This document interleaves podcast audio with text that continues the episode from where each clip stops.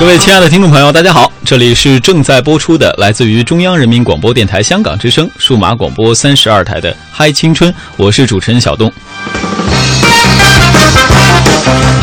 之前呢，一直和大家聊了很多时尚方面的话题，但是总觉得作为一个伪时尚圈的人去聊时尚，总不太合适。所以今天节目当中就请来一位大咖，他有多大呢？他的身高特别高，同时呢。他也是模特圈子里边非常著名的人物之一，大家可能听说过比较多的是世界超模大赛、全美超模大赛，对吧？那么他在全世界范围的比赛当中夺得了一个第二名的好成绩。他是谁？我不再卖关子了，请他来和大家打个招呼。大家好，然后主持人小东哥你好，我是王一娜。一娜呢？应该算是现在圈里特别火的超模之一了。嗯，其实也不算特别火，但是资历来讲，应该算是一个前辈级的了。呃，看脸看不出来，嗨，就是长太年轻了。哎呀，小东哥呀，你太会说话了。我可能就是自己出来的时间比较早，因为我十三岁就出来干模特这一行了，一直干到现在。就是可能嗯，外表啊，岁数啊比较年轻，但是。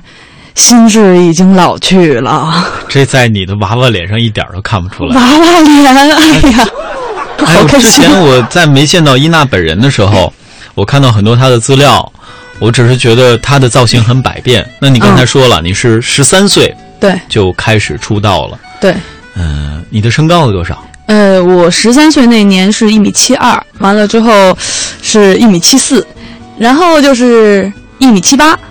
到最后一直到现在的一米八，哎呀，这个伊娜十三岁呢，基本上就已经赶上小东这个成年之后的嗯完成版的身高其实其实还有一点就是，我小学毕业的时候已经一米六八了。哎呦，我小学的时候才一米一米四，小学毕业的时候，那也就是那个时候我就要仰视你。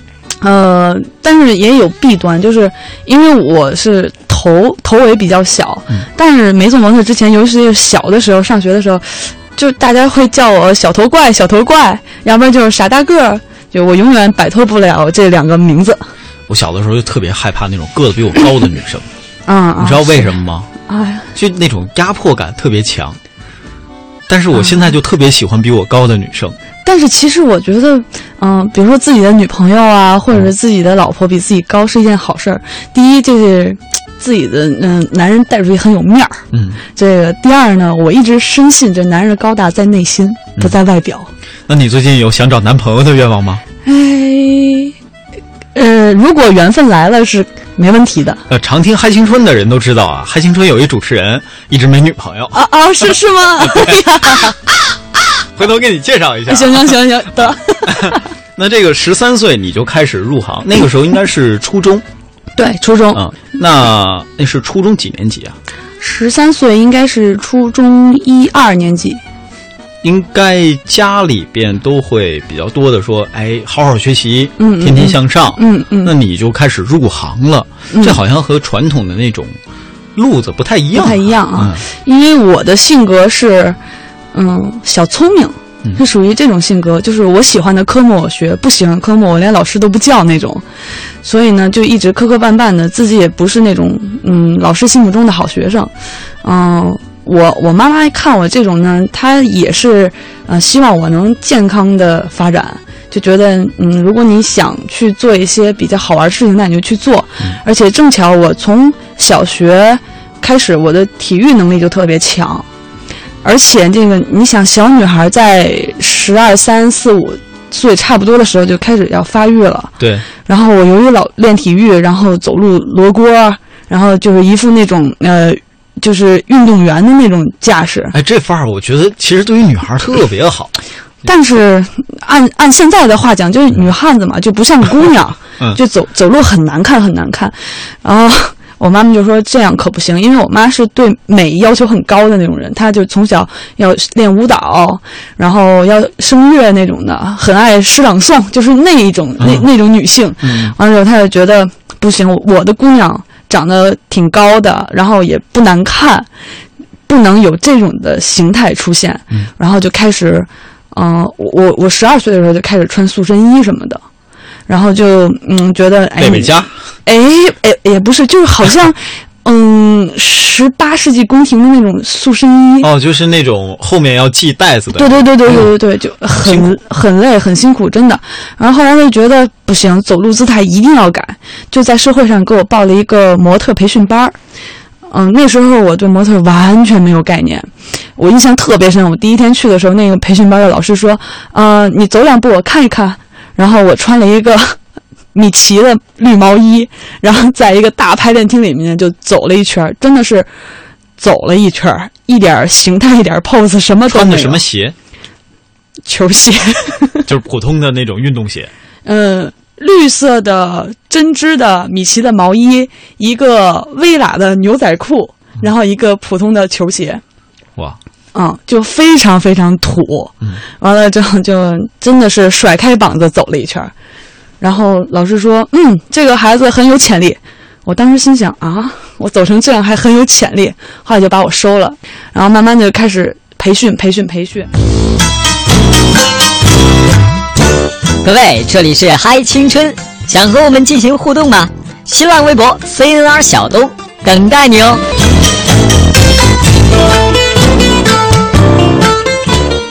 大家好，我是王一娜，从华丽的模特转型主持、嘉宾和演员，希望在有限的青春内做更多的好作品呈现给大家。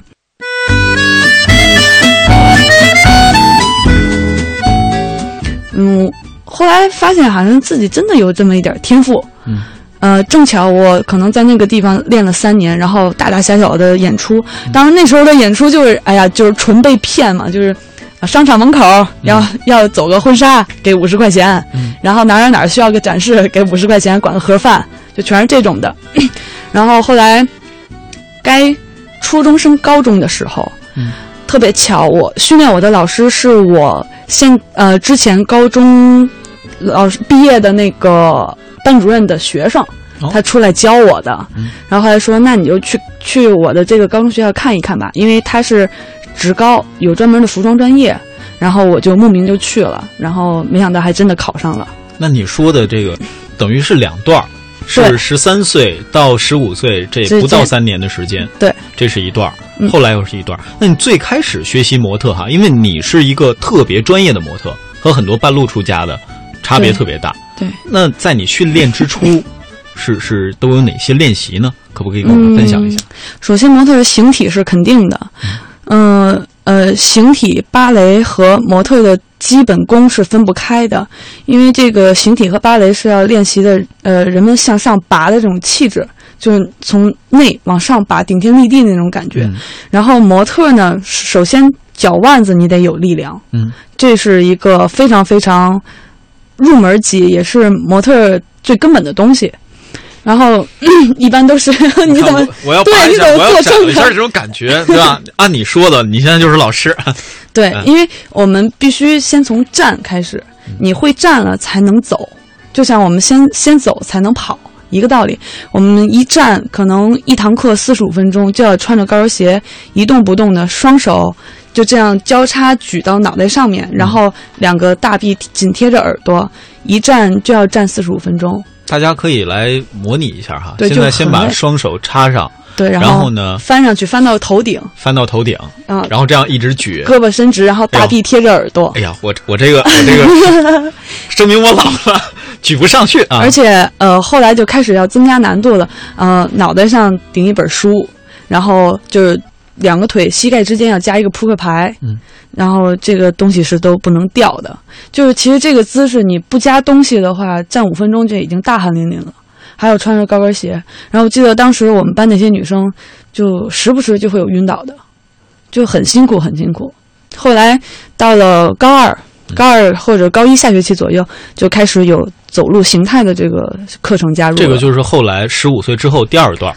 对，就上高中了，嗯就是初中已经毕业了。所以说，你现在的气质是和最开始的那两年多的训练，这是算最基础的训练，对，这是最基础的，嗯，因为我今天看你的第一眼印象，就像你刚才说的，为什么刚才我自己也在拔这个气啊？呃，作为主持人，其实我们也有练，但跟你一说的这个差别太大。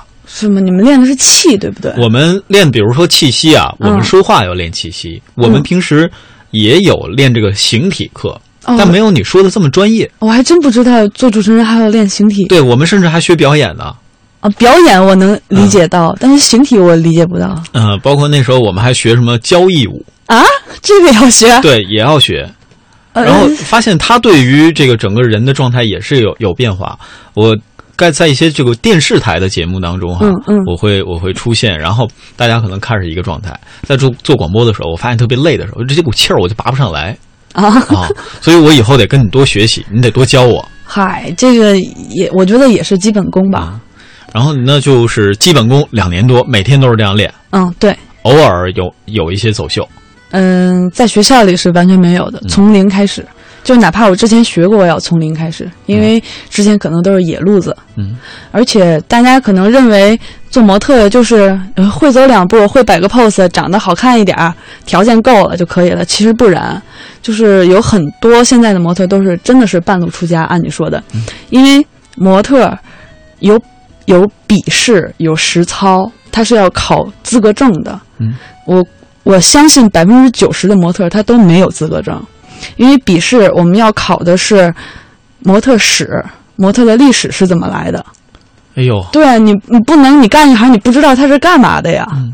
然后接着就要呃去考实操。你像我们实操就是首先肯定是要自己搭配，嗯。呃各种主题的服装，嗯，接着可能就要考一考，嗯、你对服装的理解，然后甚至深一点会，比如说这个服装的打版是怎么怎么样的，嗯。还要考一考化妆，嗯，就是这些。嗨青春，更多精彩正在继续。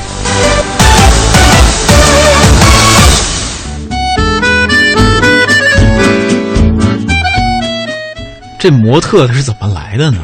模特其实是十七世纪宫廷里面，就欧洲宫廷里面的一个小摆设，是小玩具。然后宫廷里面的人会给他们换上小衣服，就好像咱们现在芭比娃娃。嗯哼，然后后来慢慢的就演示到，呃，他们想看真人来穿上这些衣服给他们展示。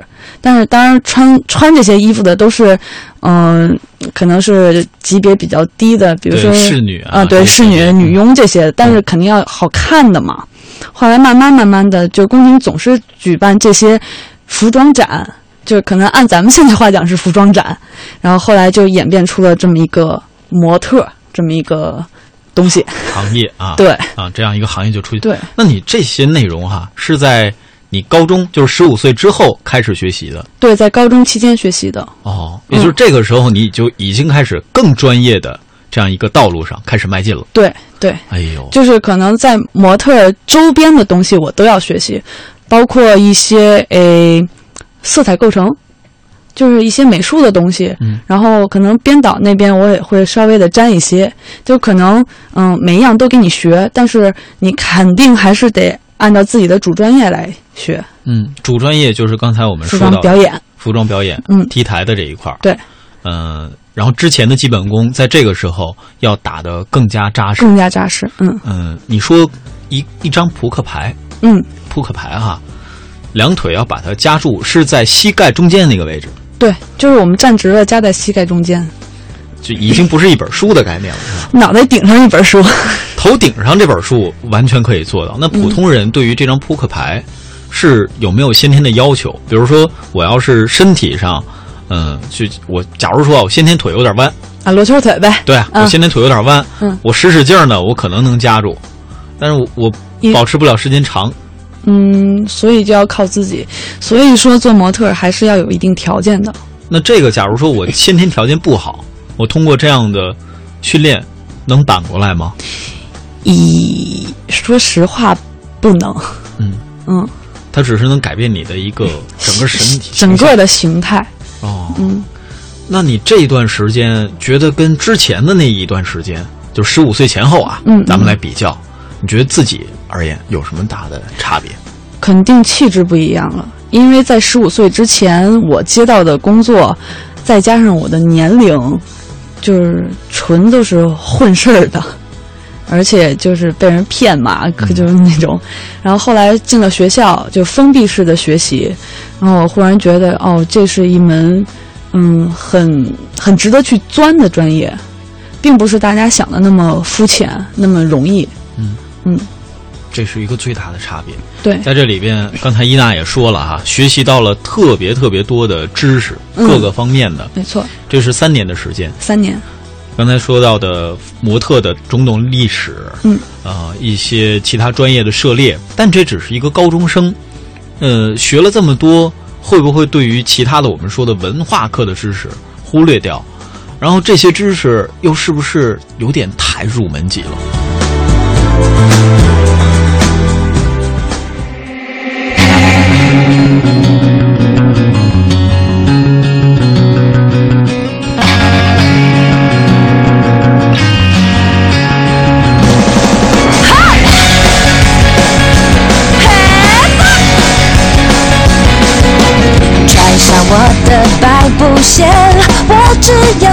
小小单纯心愿，我的蓝天和时间，我都不怕前面有多危险。放大直觉，我绝不妥协。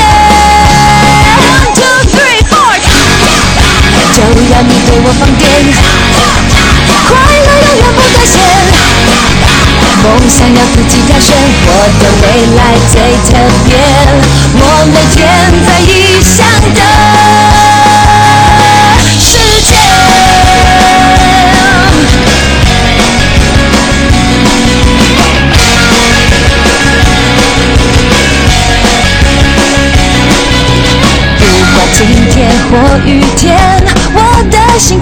随着自己转变。我在疯狂的时间，准备好要去明天的路线。一天一天，梦没有期限。One two three four，就要你对我放电，快乐永远不断线。梦想要自己挑选，我的未来最特别，我每天在异乡等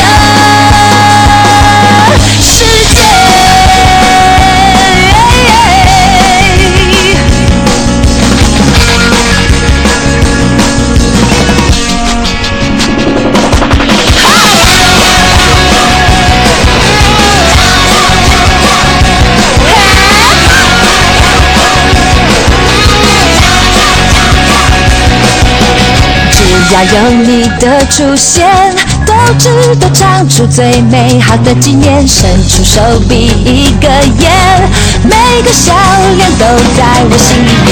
给我拥抱，爱就能无限。One two three four，就要你对我放电，快乐永远不断线。梦想要自己挑选，我的未来最特别，我每天在异乡的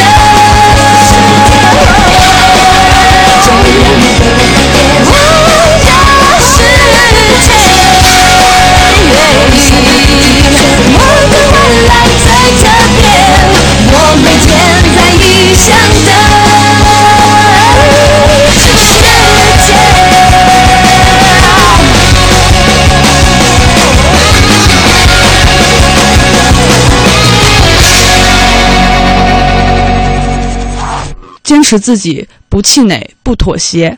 大家好，我是王一娜，支持小东，支持嗨青春。呃，学了这么多，会不会对于其他的我们说的文化课的知识忽略掉？然后这些知识又是不是有点太入门级了？嗯，文化课知识肯定会有忽略掉。我这个实话实说，因为毕竟我上的高中是一个。技校，就是职高那种的，有点专业类的。对他只会注重专业。你的成绩，但是文化课像数学、语文、英语这三门肯定是一定要过的。这三门这三门功课肯定是跟专业课一样，就是等次很高。但是至于什么像正常的高中生学的什么物理、化学、生化、生物、就 生物的这些东西，可能我们就不参与了。然后我们的高中会在在高中第三年的时候分，你是想去就业，还还是想去考学。如果是就业的话，那老师就会给你提供一些工作安排；如果是考学的话，可能你的课程就要加历史、政治、地理。哦，嗯，那那个时候你的选择是？我就结合了自己的情况，毅然决然的选择了就业。家里当时什么态度？嗯，家里的态度也是支持我，因为我那个时候已经小有成绩了，就是取得了那个 Model Mania 的那个大赛的中国区的冠军。哎呦，给我们介绍一下这比赛。哦我是一外行，我不哦懂哦啊。哎呀，好，这个这个比赛是二零零六年，嗯然后我们的中国区的赛区是定在了美国的加勒比西海岸，就是也是我第一次坐上游轮，然后去了美国。中国赛区定在加勒比的西海岸，对，那时候海盗还不像现在那么猖獗。我觉得他们应该是不敢抢大游轮吧。对，完了之后在那里面我，我突然改变了一个造型，因为在比赛之前我的头发是到腰的，你长发已及腰，对，嗯，但是那时候没有人会娶我，有人拿你拖地吗？啊，没有。对，然后后来参加比赛的时候，包括在我长头发的时候，在上学的时候，我会觉得有的时候找不到自己，就总觉得就平平无奇。可能自己的身材条件不错，可能学习成绩不错，但是总有一种感觉就是我不是我。后来我去找到了我的老师，我去找他聊，我说总觉得哪里不对，但是就不知道。他说要不然你试一试把头发剪短吧。那个时候我就下了很很很很大的决心，因为在那个年代，嗨，那个年代对，差不多也快十年了嘛。在那个年年代，模特如果没有长头发，就相当于给自己斩断了一半的路，因为没有头发的话，造型师无法造型。嗯，就是嗯。但我们看到很多的，比如我我看这个 Project Runway，嗯。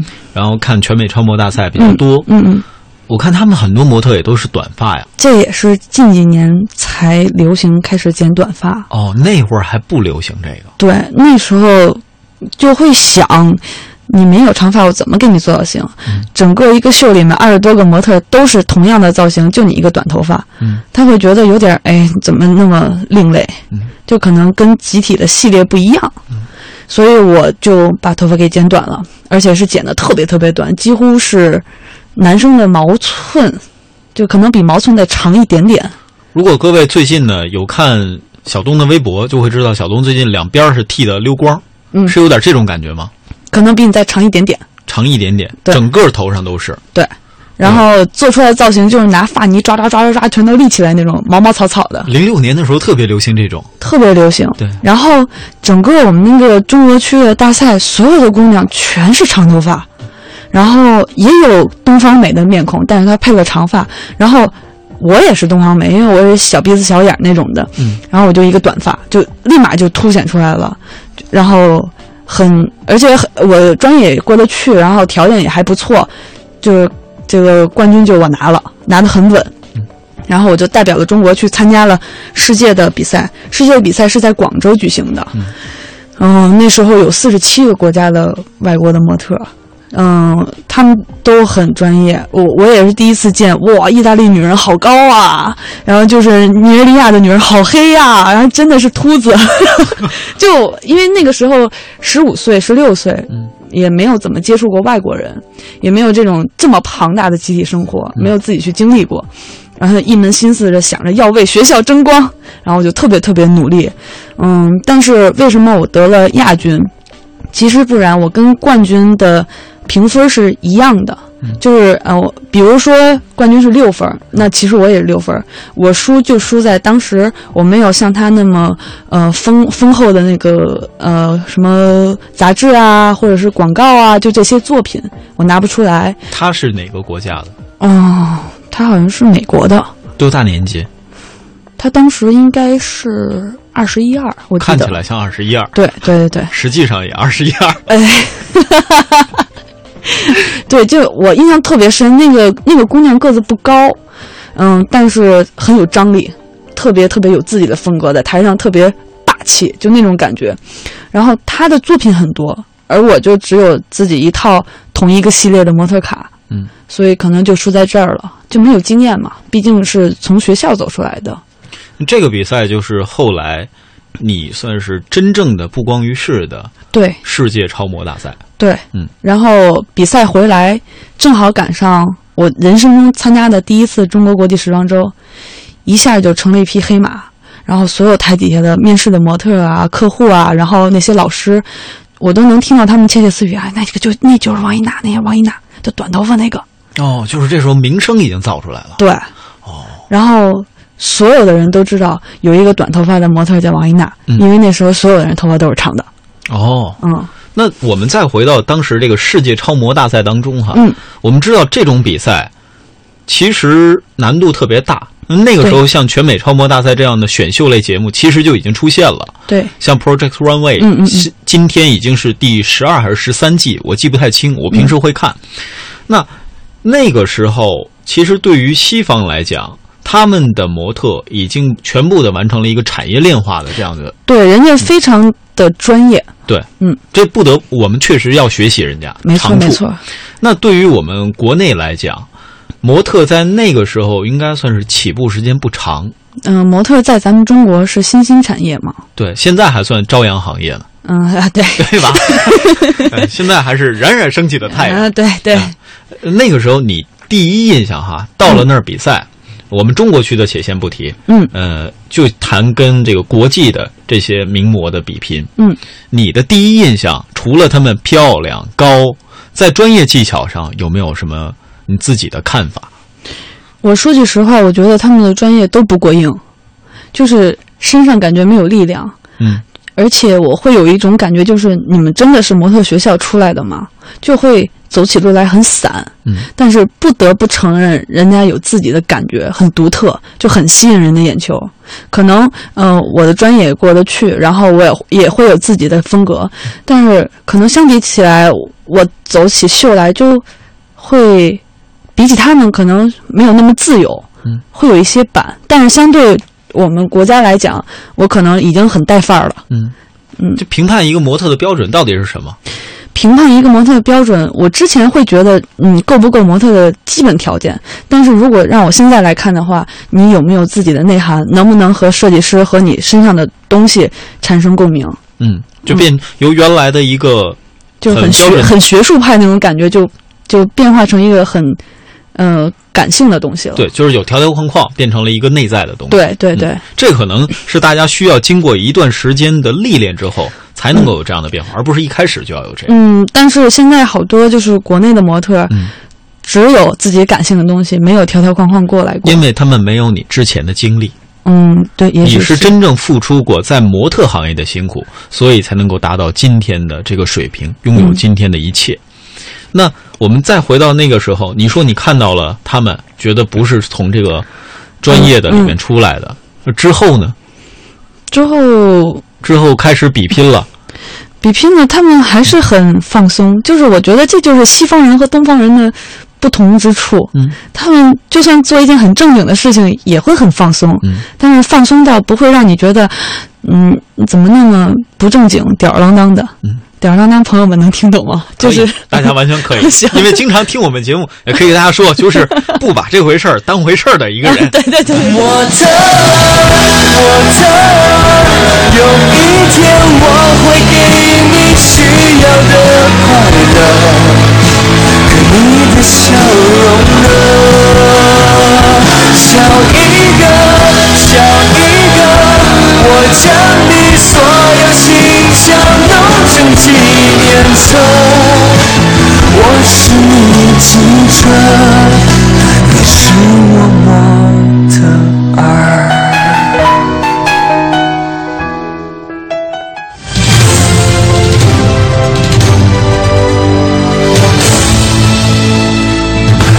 这里是中央人民广播电台香港之声数码广播三十二台，香港之声全天候为您服务。以国际化的视野为您提供权威的新闻信息、丰富的文化知识和周到的生活服务。香港之声倾心打造湘江观潮、中华人物、数字新生活、民歌风尚、珠江瞭望、阳光心灵等精品节目。评说新闻中的道理，论述事实中的缘由。香港之声新闻节目，纵览全球资讯，平息焦点话题。他们如璀璨明珠，点亮历史长河。他们如文明文化节目，共享文化盛宴，欣赏壮美诗篇。歌声随聚散的浮云，从辽阔天空而来。音乐节目唱响五彩华章，拨动你我心弦。从旷野大地而来。纵观生活大千世界，世界。生活服务节目，发现生活智慧，展示多彩人生。寻找独家观点，普通话、广州话双语播出。敬请关注中央人民广播电台香港之声数码广播三十二台。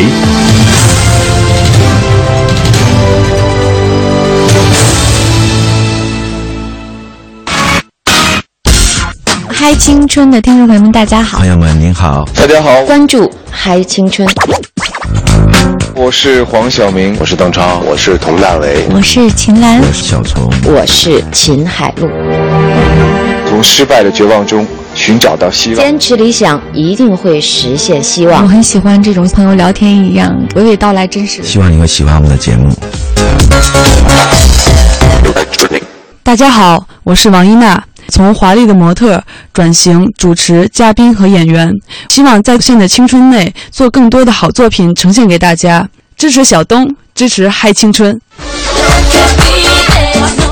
可能我在比赛中，嗯，再加上那个时候满脑子想的就是为校争光啊，就可能这个理念一直在冲击着我，我就很严肃。嗯，就是可能活力装的时候我会笑，但是笑的也是比赛中应该有的笑，就不会是那种很放松。但如果现在再让我回头再比一次这个赛，我估计我可能会和那些国外的模特做的一样，就收放自如了。而且我觉得你一定会以各种的优势全面领先了。嗯，就是可能更完美一些吧。那个时候，对于模特大赛来讲，它的笔试一般都分为什么？有有没有？就是它的比拼都分为什么？呃，嗯笔试有吗？啊考试没有？嗯这个没有，嗯，没有对，啊、我知道肯定有泳装。哎呀，对呀，你泳装的这个评判标准是什么呢？泳装为什么模特必须得有泳装这个环节？因为泳装就能非常非常袒露你的身体条件，嗯，你的比例、你的三围就会很一览无余。啊，这个其实是对于设计师而言，他们会有要求，对，所以才会有泳装这个环节。嗯，是也不是，因为模特嘛，毕竟是一个传递美的职业。嗯你这个穿上靓丽的泳装之后，这个身材不怎么样，让观众们看起来也会不舒服。嗯，所以肯定这是一个审视你够不够资格做模特的一个入门。哦，嗯，这是一方面。嗯、那还有运动装对吧？啊，对，一般都叫活力装。啊，活力装。对对对。我这个又老土。哎，不会不会。你 这个活力装又是看什么呢？活力装要看你的表现能力，嗯因为活力装就算是运动装吧，它都是那种青春朝阳朝气，就那种感觉，要显现出你呃，首先要首首先要显现出你对这个活力装运动装的这个嗯能不能驾驭，嗯，你自己的情感是不是那种。活力啊，朝气那种感觉，你别穿上一身特别特别阳光的运动装，完了之后哭丧着脸出来了，那肯定不对。那那时候你的选择呢？那米奇毛衣啊，不要提这个事情了。那 因为当时我分的一个衣服是一个小 polo 衫，然后底下是一个类似小网球裙的这么一个裙裤，然后分的一个帽子、一个网球拍、一个白色的旅游鞋。哦，嗯这等于是还有划分的对对对，啊，就抽签儿，抽着谁是谁。嗯，对，他会分组，比如说我们四十七个人，那可能十个人一组，十个人一组，嗯，然后这一组可能是粉色，这一组可能是呃裙装，就是这种的。那颜色对于模特来讲，其实也有要求吧？有，尤其是在比赛上，你肯定不想拿到让自己吃亏的颜色，对不对？就比如说你皮肤很黑，然后分你一身红色的衣服，或者粉的，嗯我觉得都挺可怕的。对你，如果你要是老外有那个气质，能穿出来也行。嗯，要是咱们嗯就，哦，啊，明白。嗯，对。那当时你选的那身衣服，其实我还好挺好看的，没有自己没有权利选的，都是那个就抽抽到的组委会安排的啊。嗯，这是一事儿。对，就所以嗯你分好了衣服，你就得仔细的去研究这个衣服。嗯呃在比赛这个环节之前，一定要想好。反正我是每次都很谨慎的想三到五个以上的 pose，就是怎么能显示出我的青春活力，怎么让人看着我是积极向上的。嗯这个过程当中，pose 都是提前你一定要想好，不是到那儿我咔一张五二零就完了。嗯，其实也不是，因为在比赛的那个舞台上呢，那个会有定点，会告诉选手你要在哪儿定，要怎么怎么样，对哪个机位，哦因为也是要对大众播出的一种一种赛事嘛。哦所以之前有踩过牌，所以我我是比较私底下下功夫那种人，我会结合自己拿到的服装，然后嗯，记得有几个点，我去构思我的 pose，然后我的路线、我的手势、我的状态应该是怎么呈现。哦，现在还记得那几种手势吗？呃，差不多记得，差不多记得，差不多记得。就嗯，让你印象最深刻，你觉得表现最满意的那一种，跟我们分享一下。我觉得表现最满意的就是，因为我手上有一个网球拍嘛，嗯。就我觉得这算是一个优势，因为嗯，可能有的人没有分到道具，就会在台上很尴尬，会做出重重复的那种 pose。那、嗯我这个网球拍，我印象最深的是，我那个时候我真的没有打过网球啊，啊，我只是在电视里看过网球比赛，我我能看出大大家挥动网球拍的那个士气是什么样的。然后我就在台子的正中央做了一个意思意思，做了一个挥动网球拍的手势，但是我觉得还不错，还不错，还不错。是是打这个低球还是杀球的动作？嗯、应该是低球的动作。低球的动作。对啊，这个嗯，这个算是。那对于比赛来讲，我看的时候啊，嗯还有晚装是吧？啊，对对对对对，晚装往往都是很缓慢、很优雅的音乐。其实，嗯，越是慢节拍的音乐越不好走，越练习这个模特的基本功，脚腕子的力量。因为你走得慢，然后你一步一步颤颤巍巍的，你就得站得稳。有的人我真的见过，走一步然后脚踝就抖啊抖啊抖抖抖抖抖，然后最后啪摔了。这我们男生不太懂，我嗯只知道你们穿恨天高，就是那种 跟儿特别高、特别细的鞋的时候，我我试着踩过一回啊哎呀，啊，我我试着踩过一回，我觉得站不稳，呃，的确站不稳。特别难受。但是为什么要穿它呢？嗯，因为是这样的，就包括我现在要去拍杂志、拍片儿，嗯，可能拍不到腿和脚，带不上，我完全可以换上平底鞋，嗯，但是我也会要求自己穿上高跟鞋，因为高跟鞋一穿起来，你整个人的气质是往上拔的，嗯嗯，我记得玛丽莲梦露，她最感谢的就是高跟鞋，嗯，因为可能玛丽莲梦露她很美，但是她的身材比例并不是那么完美，她腿短。对，但是她一穿上高跟鞋，立马就不一样了。哦，嗯，那你像你们做模特的，有没有再去研究一下高跟鞋的来历啊？呃，高跟鞋的来历我研究过，嗯，就是我研究过它 是什么样的。其实高跟鞋挺危险的，就是我们能想到那个脚的那个鞋型然后配上一个细细的跟儿，其实通过 X 光片能看到，它就是一个细的铁丝儿，然后上面顶着一个那个钉子，嗯挺危险的，我觉得。那这东西在晚装的时候，其实是为了衬托气质，就是气质没错同时也是为了让这个女性她的比例进行改变。对，没错，因为这就是高跟鞋有会把小腿拉长，然后比例拉长的这么一个作用嘛。你看，这就必须得找有素质、有素养、知识特别丰富的专业模特来聊。哎呦我的妈呀！这马上你看，这聊内容，你就不觉得一下，哎呀，这个直播间生灰了啊！谁把灯又都掐了？就是这种感觉。各位，这里是嗨青春，想和我们进行互动吗？新浪微博 CNR 小东等待你哦。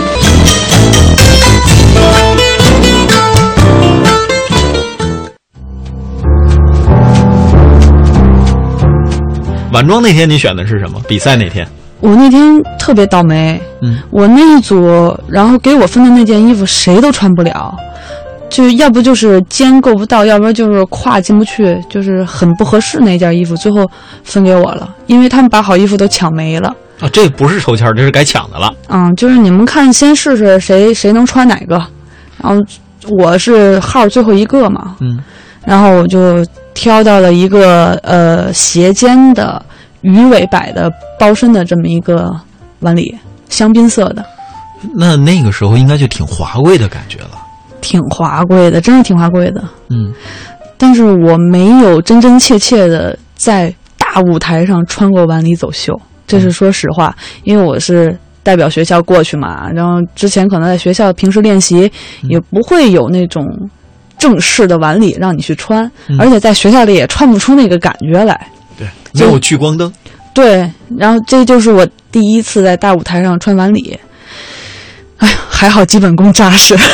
那你刚才说这个胯呀，包括他的身材比例嗯都不合适，你自己是怎么处理的？我我那个时候还好，因为我那个时候可能就是平时训练比较多，然后呃身材什么都很标准。因为我在中国赛区的时候还拿了一个最佳身材奖，哦，嗯，就是很标准的一副衣服架子。可惜呀、这是冬天。哎，哎呦，你什么意思？我明白了。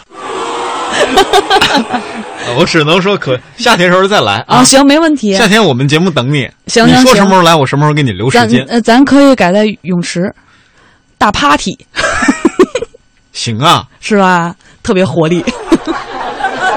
哎呀，光想想就值得让人期待。啊，呃，这个身材就是，其实对于模特来讲，它是有一个标准的身材要求。对，肯定是有的。啊模特最好的比例是二十以上。哦，所谓这个比例是怎么着呢？就比如说，可能你迎面走过来一个女孩儿，她跟你说我一米六八，但你觉得哎不对啊，我看你怎么也得有一米七五。其实她就是比例好，比例好就是身子短腿长。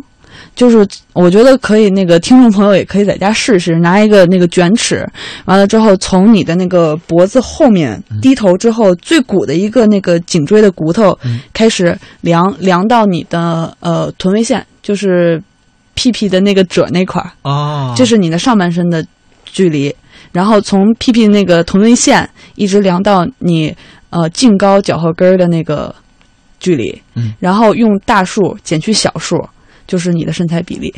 哦，嗯，我这我晚上回家我得好好量一量。因。为每一个模特的比赛之前，每一个选手都要被量一次的。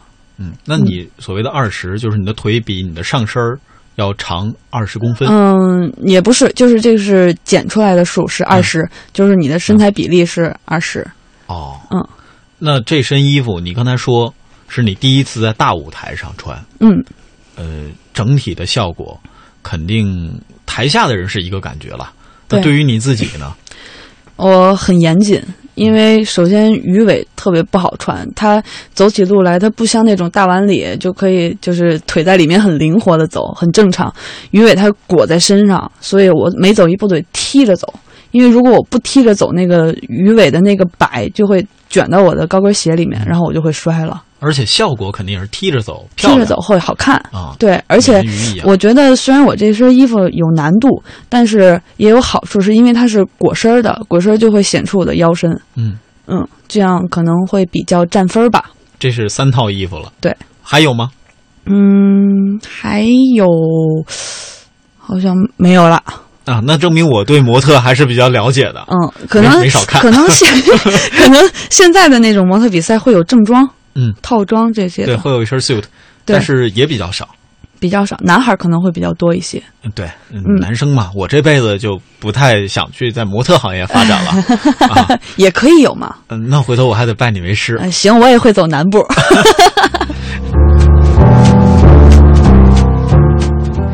嗯，娜娜呢是一个非常优秀的模特，她的全名叫王艺娜哈，大家也可以在新浪微博上通过王艺娜去关注她的一些最新动态。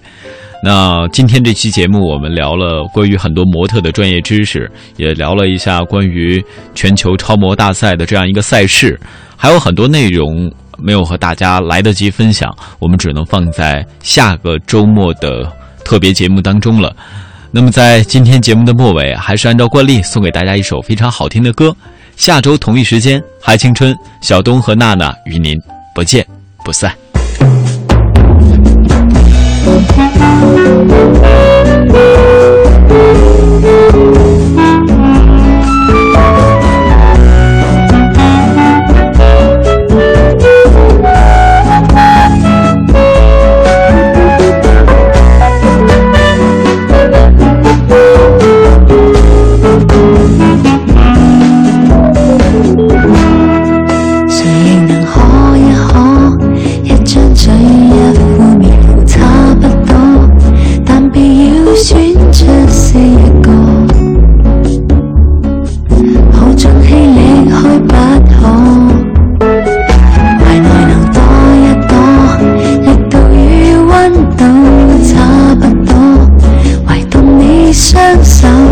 碎我但我享受这折磨